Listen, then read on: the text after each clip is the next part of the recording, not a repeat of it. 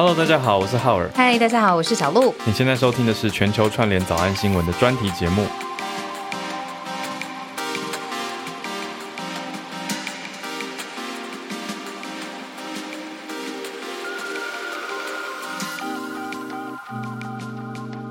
这次我们的主题很特别，过去都没有聊过。但是呢，这一集还没开始聊，我就已经觉得我。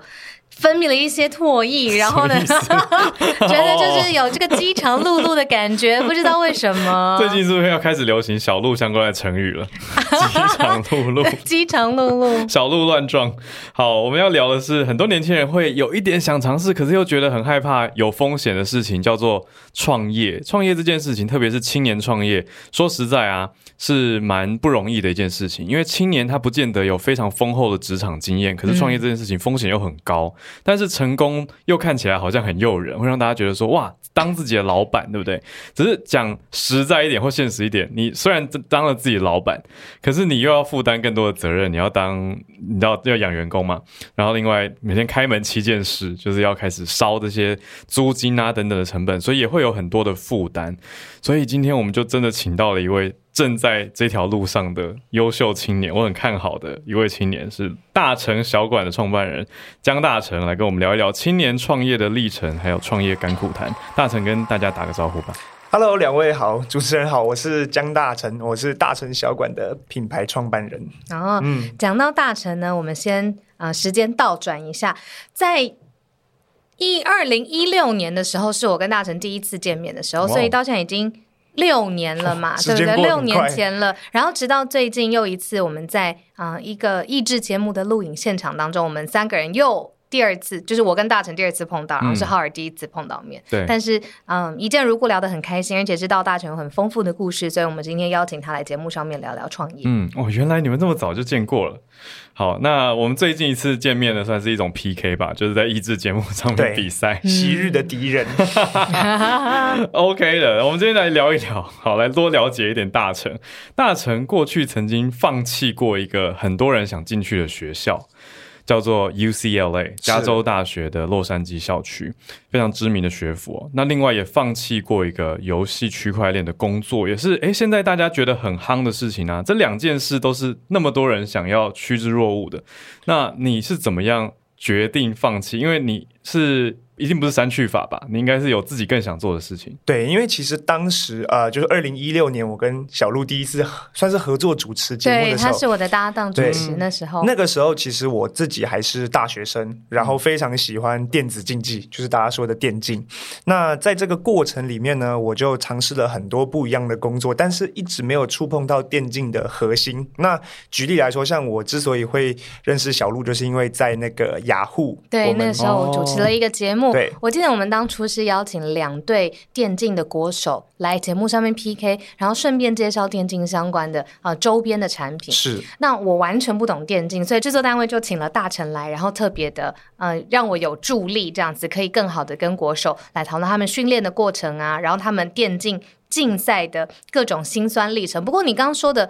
电竞的核心是什么？你说那时候没有碰触。对，所以刚刚提到，我本来在雅虎做这个电竞制作人，简单来说算是做电竞的媒体啊，我们会发稿啊，安排内容制作等等。那我所谓的电竞的核心就是。做可能跟战队深度有关的，每天跟选手一起坐席去参加比赛。我不一定是选手本人，但是我就是参与在战队当中，而不是可能像他周围的媒体产业等等。嗯，所以我在这之中就呃，从大学开始到大学毕业的这段期间，那你看，像做游戏区块链的这个原因，也是因为我在这个 J Team 啊，就是我们周董周杰伦的这个电竞战队里面，那我是作为他们的。投资方的一个董事长特助，嗯，所以呢，就也协助了做游戏区块链、电竞区块链等等。那就像刚刚说的，都还在电竞的周围，围绕着这个产业的周围，嗯，一直没有真的有机会去深入到电竞。那同时，人生也还在进行，所以也想说，那我们出呃出去进修看看。所以那时候也申请了 UCLA，也上了，嗯，但是这个时候就来了。来自上海的电竞战队的邀请，因为呢，在电竞的周围打转久了，那可能人也会大大概有听过你的名号这样子。所以那时候上海的电竞战队 RNG 他们的这个他们叫做赛训，也就是电竞核心战队的高管、嗯。是台湾人。那他也知道江大成这个小伙子，那就来，那我也把履历给他，他就说：“哎，那我觉得你可以来试试看。”所以那个时候就选择算是去追梦，但呃，很多媒体会报道说啊。大成啊，放弃高薪啊，放弃 UCLA 去追梦啊啊，是不是因为家里有钱，所以呢，你才可以就这样子去追梦？但必须说，其实在上海做电竞的薪水是非常不错的。就是反过来说，如果以当下的薪资来看的话，其实是比我原本的水准还要好的。哦，所以往上追逐，往上去对，其实不是放弃说啊，我不不要钱，我也去追电竞梦，其实不是这样的一个状态。哦，对，等于说当初整个在上海的产业，它其实很健全，才有办法给你那样子的薪水。是但是你到上海之后，你觉得你碰到了你所谓的核心吗？就是你想做的事情。是对，因为其实在上海，我就是当电竞战队的战队经理。那经理是每天要跟选手一起作息的，所以战队选手的作息就是每天中午十二点起床训练、开会，然后晚上十二点下班，然后。一年几乎除了休赛期，就是有一个像 NBA 一样休赛期、转会期之外，每天都是这个作息。嗯，没有周休二日，那你的休息日就是跟着没有比赛的日子去走。嗯那其实这个就绝对算是真正电竞的核心。然后碰到也会发现非常辛苦，嗯但是在其中的时间也觉得非常的充实，很很喜欢，很快乐。这样工作时间到底大概多长啊？算下来，呃，每天的时候，大概十二小时，嗯然后一个月如果算三十天的话，大概有二十六天在工作，只休四天，差不多。我知道运动员的比赛赛是在。比赛之前，那个教练会给他明确的指示，可以做什么，不能做什么。对于电竞的选手，有这种类似的、呃、有指示吗？有，因为其实电竞选手的话，一方面选手年纪比较小，嗯。大部分呢可能小的十七八岁，对我记得。大一点的也就是20三二四，对，所以在这个年龄层，尤其他们很多说直白了就是。网瘾少年、失学少年，所以说句实话，并不是每个人都非常的自律，嗯。或者是对呃自己的职涯有很明确的规划或生活目标，他们就是实在是游戏打得非常厉害。嗯所以这样的前提底下，其实作为战队经理，要帮助他们的就是上轨道，上轨道，你必须嗯呃稳定的作息，知道自己打职业的目标是什么。你是想赚钱呢？你是想打荣耀呢？嗯你是想怎么样？那另外一方面也要给他们很多呃职涯上，包括生活上的辅导。他们有些人真的是生活无法自理，有选手不会洗头，我会把他、就是他会洗头，不洗头，你要帮他，我要帮他洗，我会把他抓着按到水槽里面帮他洗头。这就是经理的工作内容之一啊，各位。我真是太难想象了。嗯，高薪，对，但很辛苦，对，时长很辛苦长。。我刚刚跟浩尔对看了一眼，然后两个人就沉默，想象不到这是一个战队经理的工作内容。我觉得比球队经理还要辛苦哎、对，因为选手的年龄层比较低。你等于是哦带了一些一群小弟弟对，其实我那时候年纪也不大，我那时候就二十四岁，哦，差不多，差不多就他们的顶但你就。是他们的大哥哥了。，对，像像哥哥带弟弟的感觉，嗯没错。哎，讲到哥哥带弟弟这个亲戚嘛，家人嘛，大家可能听到这边会很好奇，就是说，哎，今年我们为什么有这个机缘，就是找大臣来聊一聊？除了我们六年之前，还有前一阵子我们碰到面，那其实呃，不说可能不知道，大臣的母亲妈妈是对补教界的名师徐威，在我就是还在就是大学的年代，她的名字。跟它的品牌，还有它代表的这个补教界活泼的、温暖的，I can teach you better。对，是很是很呃，我只能说家喻户晓吧，嗯这个字大没有前辈对，没有没有不为过，嗯对。然后结果妈妈在补教界有了这样子的成功的品牌。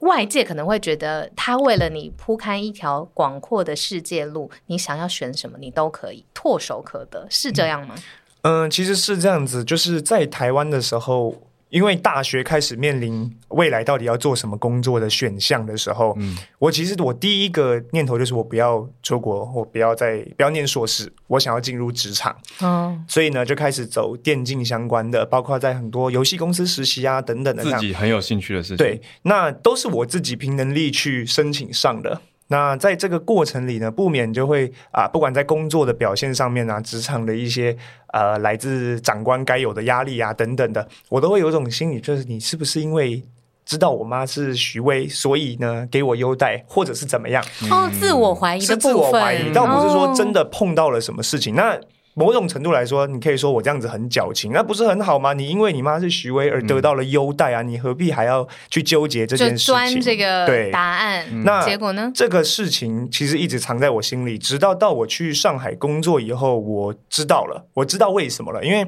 去上海以后，没有人知道是徐威是谁，哎，嗯他们可能知道哦，徐威的儿子有看过，稍微看过徐威的节目啊，上康熙唱歌那个，嗯大家。多多少少知道一点，但是对他们来说不重要。就你是谁的儿子不重要，但是同样的，在上海工作的过程当中，我的工作能力也有被肯定，嗯。就是也有升职、有加薪。就本来是战队经理嘛，后来升到变成电竞整个战队的董事长的助理。因为头洗的很好，对。的部分，对，好闹啊。对，选手都 赞誉有加排队，排队的卫生清洁。对对对对，一颗五十这样。对对对对对，董事长也说我来试试看，来当我特助吧。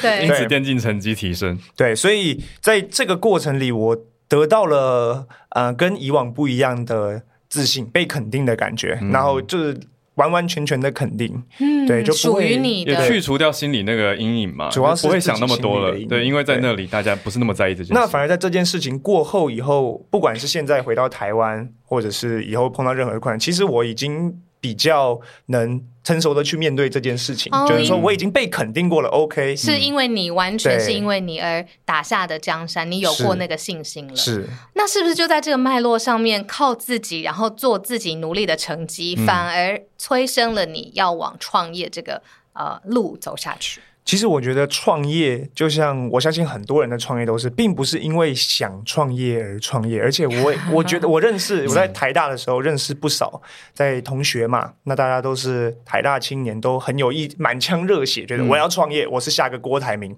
那后来一直说要创业的同学，最后都没有都没有，真的是都没有，对对。我相信大家身边都会有这样的例子，就是创业并不是一个我觉得你可以去努力的一件规事情。规划好，对，说我怎么样创什么业，然后硬要去想我的创业项目是什么。二月十五号下午三点钟，我要创一个项目，然后写在行事历上，算命吧那个绝对不会发生，对真的对。所以其实创业对我来说也是一种机缘巧合，然后呃具备了一些我觉得完成的条件的时候，呃那我选择了。其实我也不把它当做创业，其实我第一个想法就是我出了一个商品。哦，哦。然后我想要卖这个商品赚钱，嗯，没有把它想象成是创业。那慢慢慢慢的就做起来了，这样。好，我们就掀开这个谜底，嗯是什么商品呢？赚谁的钱？对，其实呃，整个东西讲起来，是我本来在上海工作的时候呢，呃，其实都很好，一切都很好，刚升职，刚加薪，然后就回台湾过年。那适逢二零二零年的春节，也就是我们新冠疫情爆发的那个当下，嗯所以爆发的那个当下。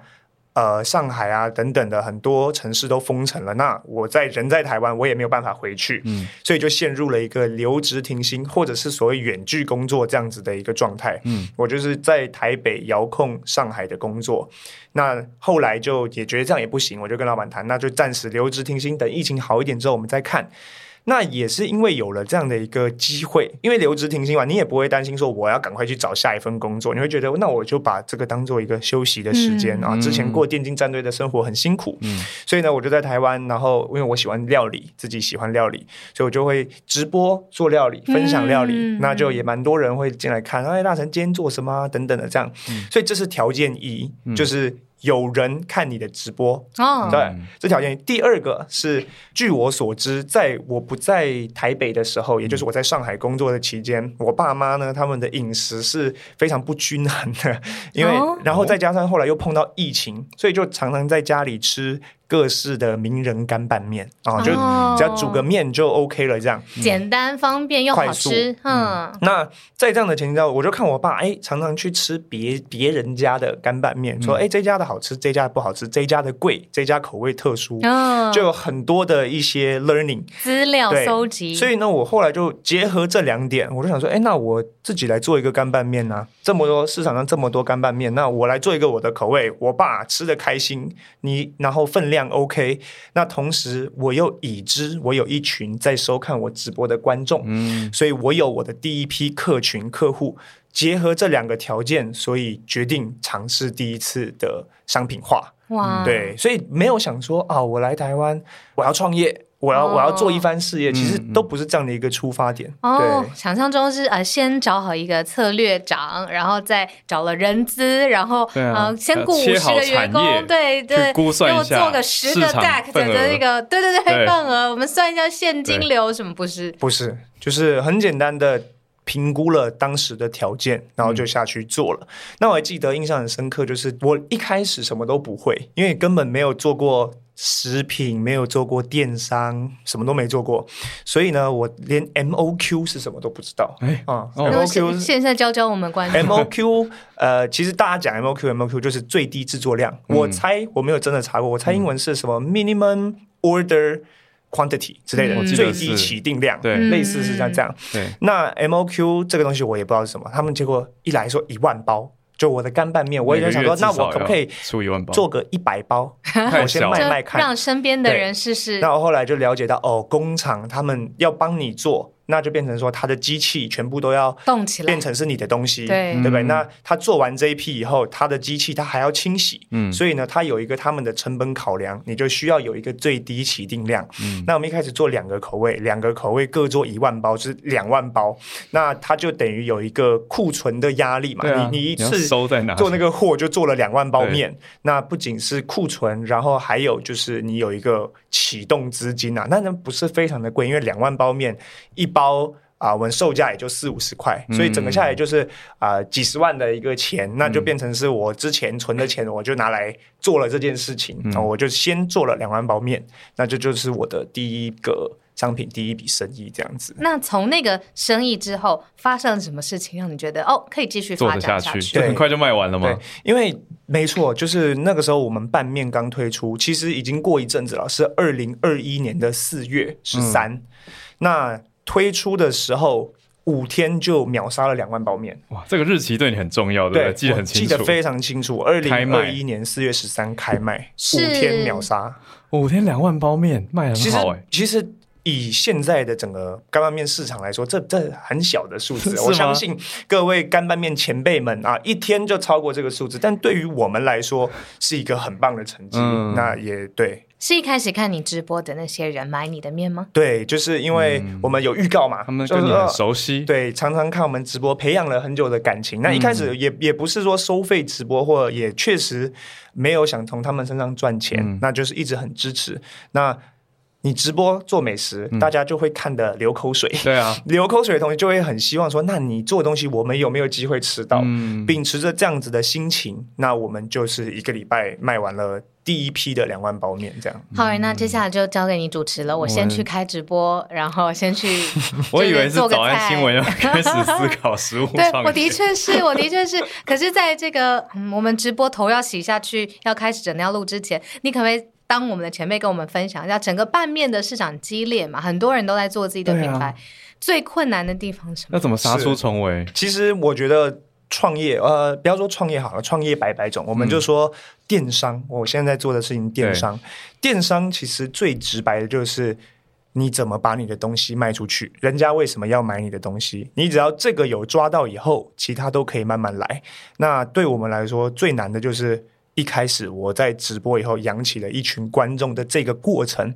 呃，刚刚是算是一笔带过，一句话带过，但其实到现在，我每个礼拜都还会固定一天做，就是免费的料理直播啊，不收费，然后就是纯粹分享美食、分享做法，已经做了一百集了。就是哇两年不间断、风雨无阻，就跟两位的这个早安新闻闻一样，非常的哦持续、长期的去做 consistency 很重要。我要黏着我的客群，我要也让我的客群黏着我。同样，你们就像是有个约定，就是对约定好每个礼拜这个时间就是一种我有一种责任感，那他们也很开心他。们也会来看啊对。所以你现在是用电商的方法在卖拌面，对吗？我的理解。对，哦，那单纯卖两万包，跟在电商上面卖不知道 N 万包，那个复杂程度跟技术的考量一定都不一样。是，我觉得这个也是我们在创业里面碰到最大的困难，就是说我们都没有创过业，我们团队的人大家都没有做过食品，都没创业，都没有做过呃电商，所以在这过程里，我们不断的去学。从最开始很直白的，就是我有一群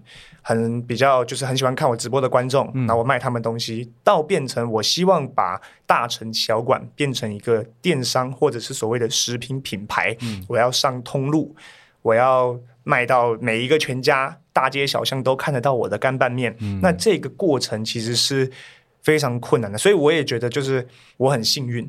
就是我在创业的这个过程当中，像很多人他们要做食品，他可能没有这么一群观众，直播观众，他就是说我怎么样直接就是要到通路上去跟大家 PK 竞争。对，那我们算是有这么一群稳定的这个群众，去慢慢的支持我们，可以一步一步的去走向通路。那最近我们的这个干拌面也刚上架 Momo，嗯，其实光是上架 Momo 这一件事情，就有非常多的细节，我们也是一路的在学习，譬如说。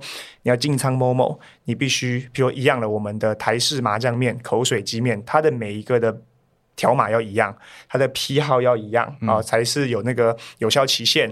然后还有包括进到某某仓库的站板的大小，嗯，都有学问。他们都是有站板是什么？对，就站板就是呃，我们在堆货的时候，下面会有地上那个木板嘛？对，那个东西叫站木站板。那等于是放在他们那里啊？对，等于放在他们的仓库里面仓储的。所以。等等的，有非常多的细节，慢慢的去学习，嗯，对。但是我还是回到最开始小鹿说的，就是创业或者说我们做这件事情最难的，就是在于一开始你卖给谁的这一个点。所以我们找到你的顾客，很明确的有这么一群人，他们会。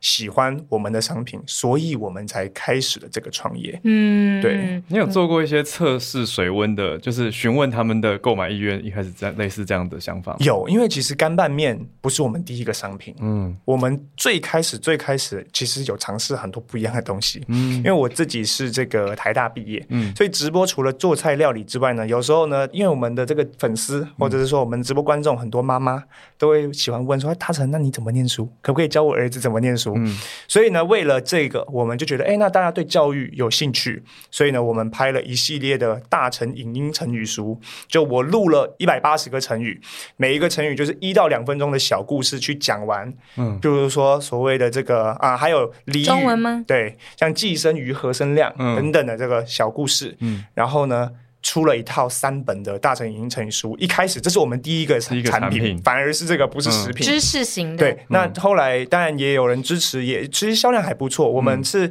先推第一本，后来再推二三本。第一本就是也卖了一刷，就两千本啊。嗯，第一本也卖了两千本，算很不错的一个成绩。对，但是后来我们觉得这个东西大家只会买一次，不永续。嗯，我们觉得要做吃的，吃的吃完了你还想再吃，所以后来我们做了抹酱。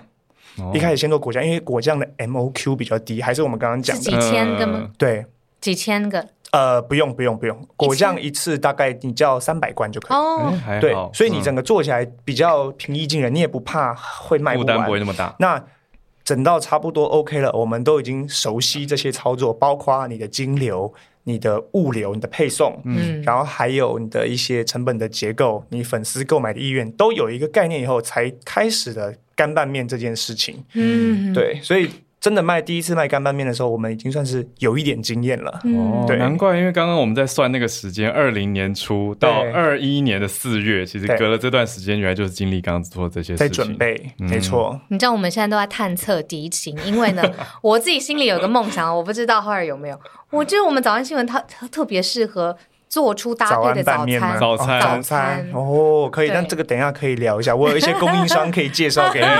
真的，真的，真的。吃我们的早餐，听我们的节目，不觉得很棒，太棒了。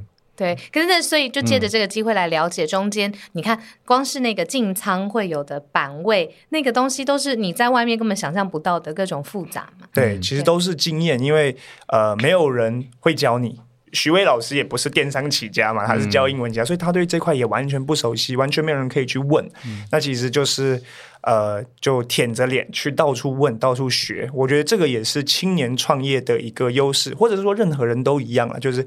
不用怕别人觉得你不懂，没关系，问就对了。我觉得就是好多学习的过程呢，其实就是不断一直学新东西。对，哎，那当初我问一个很很很平易近人的，就是那个开发出什么口味，那个面是多粗多细，这个是你自己完全决定的吗？是，其实因为我们团队到现在也就四个人，嗯，那当然还有呃，我爸我妈，他们都是我很意。重重要的意见参考。顾问，对，那在这个过程当嗯中，像口味这件事情，其实就涉及到你的产品定位。那我们定位我们的产品就是。干拌面这么多大哥大姐，嗯我很难跟他们竞争。那我要怎么样呢？我一定要做 CP 值最高的。所以呢，面体就是干拌面，通常不是有面，然后有酱。对嗯对，面呢有八十克，有一百克，市面上大部分都是八十克的面，嗯我们就做一百克，比别人多百分之二十。所以呢，吃得第一很饱第一次收到我们商品，他就说哇，怎么吃不完多？对，怎么嗯吃不完？这是我们第一个卖点。那再来的话，就是我们的价格。现在干拌面一包很多都可能要六十几块、七十块，甚至到八十块的都有。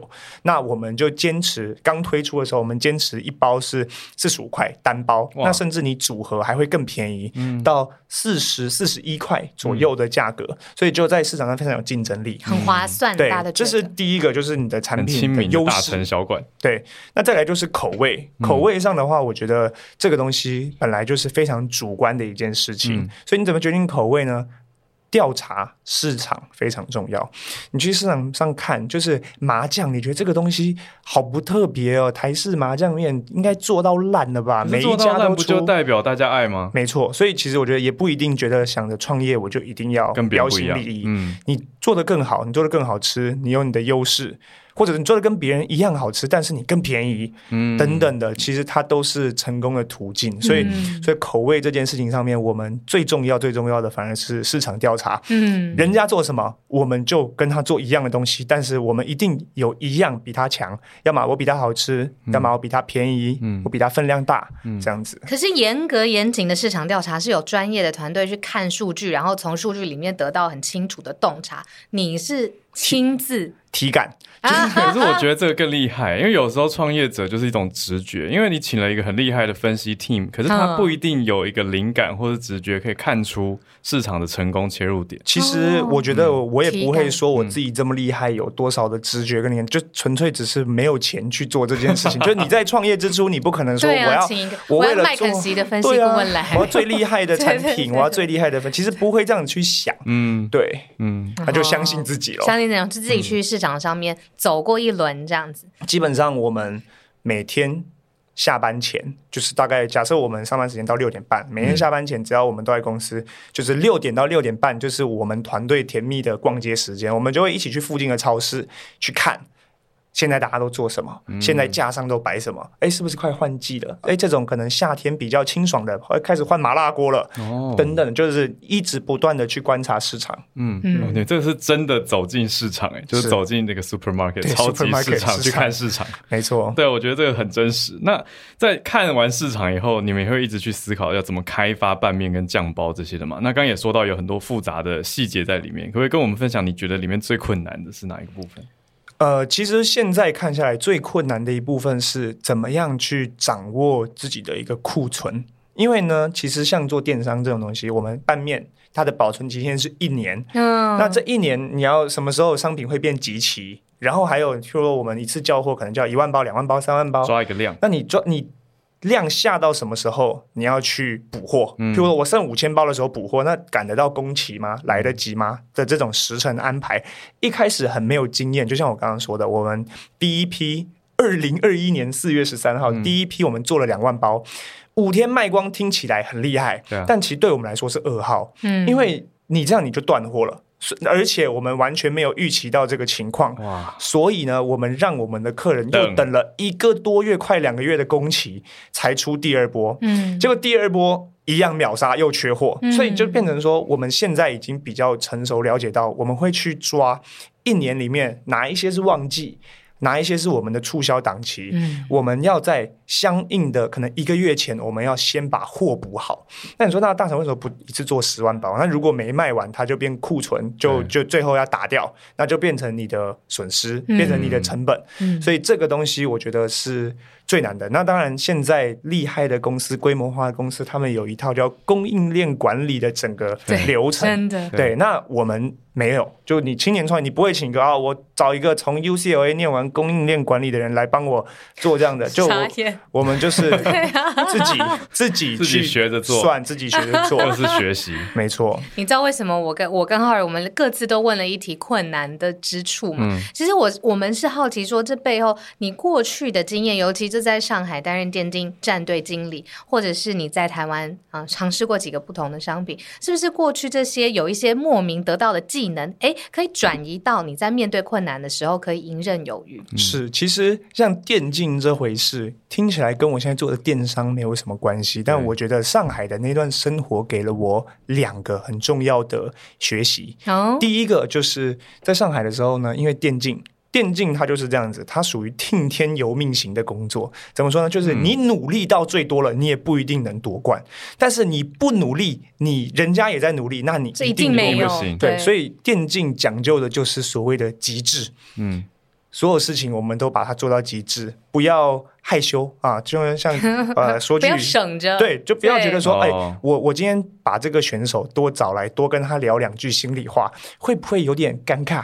不要这样想，你一定要去做这件事情。在他的我们心理上给对他，那我们要把所有的努力都做到最好以后，还不一定可以夺能冠。做的努力都要做就所以。这个样子的精神，在上海结束以后回到台湾，我还是秉持着这样子的精神去工作。哦这是第一点。那第二点就是在上海的时候，我看到了所谓的这种啊、呃算明星效应吗？或者是说，因为上海他们直播带货非常的厉害。这是一个文化盛这是一行个文化，的现象。那也也不是不好，也不是说商品不好，那我硬卖那种呃恶劣的恶性循环，而是他们透过一种新型的方式去跳过了传统通路，在进行商品的贩售。嗯。那其实这个对大家来说，或者除了除了通通路商受伤以外，对消费者、对品牌都是双赢，因对为我不用被通路不用被抽，抽成了。嗯，对，所以我观察到了这个事情，嗯。所以回台湾以后我就觉得，哎、那我也可以这样做。我觉得我可以，我对你刚刚分享第一点非常有感觉，因为浩尔知道我最早开始出来采访，其实就是采访各式各样的创业公司、跟团队、跟创办人。那时候我听到最长的一句话就是 “anything that could go wrong”，但我 totally go wrong，就是一定是会出错的地方，你想象中会出错的地方，它一定会出错。可是你反而拿到的经验是，你能够做到的准备，你就不要省着，不要害羞，一定要做完那个万全的准备。是所以我觉得这个是有呼应的。对，对，哇，这个很厉害。那从刚刚讲到现在，已经经过非常多的困难跟挑战，因为好多东西在学习。其实创业真的是每天都会经历很多不同的东西。那可以跟我们聊一聊比较轻松一点的题目，就是刚刚讲到的拌面啊、电商啊，大成也有在做影音创作，在 YouTube 上面也有在做，是也叫大成小馆吗？你的频道是哦，那可以跟我们聊一下，这个也是你你把它算作是休闲直播，还是说他就你的怎么看待你的这个创作？他现在是你工作的一部分，所以一定要做，还是说你知道有很多人会说不要把你的兴趣当工作，因为你会失去它？那你怎么看这件事情？嗯，很好。因为其实，在 YouTube 拍影片，其实不 YouTube 也不一定是我们的主战场，我们的主战场在脸书，因为呢，整个现在销售的形态在脸书是最容易完成的。那 YouTube 呢，我们也做，然后也会做 TikTok 的短影片，包括 IG 那等等的都有做。那其实去做这一些呃我们所谓的新媒体或影音内容，很重要的都是来自于我们的。那个经验，你直播有粉丝，大家才买你东西。那一样，你的影音内容做出来有人看，有人认识你的品牌，那他们就有机会来买你的商品。嗯，所以你要说他是工作的话，他是，嗯。而且我就是勉强自己一定要做，嗯，所以本来从一开始就是啊有空拍一支好了，拍一支变成说我现在一定一个礼拜固定一定要出两支，哦，料理的影片量很大。对，嗯所以他强迫自己一定要有一个时间安排下来做这件事情，然后要把它长久的持续下去。嗯，对因为在纪律的部分。对，它是我们起家的一部分嘛。嗯，嗯，你们现在团队多少人？呃，四个，就是我，哦，对对对，然后算是两个。其实大家因为团队四个人呢，没有什么非常明确的分工，嗯，大家什么都要做，嗯，对。我会很好奇问大成，因为我自己每个礼拜也在做直播，除了早安新闻以外，我礼拜天晚上都在做一个教学的直播。我的难点是我要自己选好题材，但我的 team members 他们也会帮我出一些建议。可是我觉得最终，因为我自己是那个镜头前的表演者，就跟你。在镜头前面一样，所以你都怎么取材？还有会不会觉得有时候觉得灵感枯竭，就觉得啊，我这个菜也做过，那个菜也做过了，那我要怎么突然冒出一个灵感？好像跟市场对赌，你知道吗？要么这个题就中，要么就是很惨烈。你要选对主题，才会大家爱看，收视率也会表现比较好，对不对？嗯，因为其实这个我。自己也是做不一样的食物。首先，食物有它的先天优势，因为食物太多了，永远做不完。嗯，所以这是第一点。那第二点是说，我会去看市场上什么红，而不是我自己觉得什么有趣。嗯，呃，一个很明显的例子，这两天我上了一支影片，做了一个云朵蛋吐司啊。那这云朵蛋吐司为什么我拿它来举例？因为它非常的简单，它就是把蛋打发蛋白打发以后放在吐司上面，然后放一颗蛋黄，嗯，然后拿去烤，烤了以后呢，出来呈现的效果就是一片脆脆的吐司上面有像云朵一样的蛋白，嗯，听起来很好吃，呃。它其实料理的难度非常的对，技术很低，难度很低，看着疗愈，吃着也不是非常好吃，就是看着疗愈。但是这一支反而是我近期表现最好的一支影片，可能因为视觉吧，对，视觉好，大家觉得看着疗愈，视觉好看。所以有时候不是我觉得哦，我要做意式炖饭 risotto，那人家才会觉得很厉害，煎牛牛肚什么其实不需要。那我发现很多人做这种很简单的。啊，食谱分享，结果效果也很好，那我就我也要来做。要怎么知道最近在流行什么食物趋势？要要花时间看，自己要去追踪一些频道，去看别人在做什么。因为大成是说市场上的数据是有意义的，它不是莫名其妙红起来。对对，哎，我们刚刚讲到了很多不同的阶段，你看从试验产品，然后到开始卖拌面两万包，然后到电商，然后到用影音来堆砌品牌堆叠，最后的死忠消费者。如果你可以再回去从头从你上海刚回来。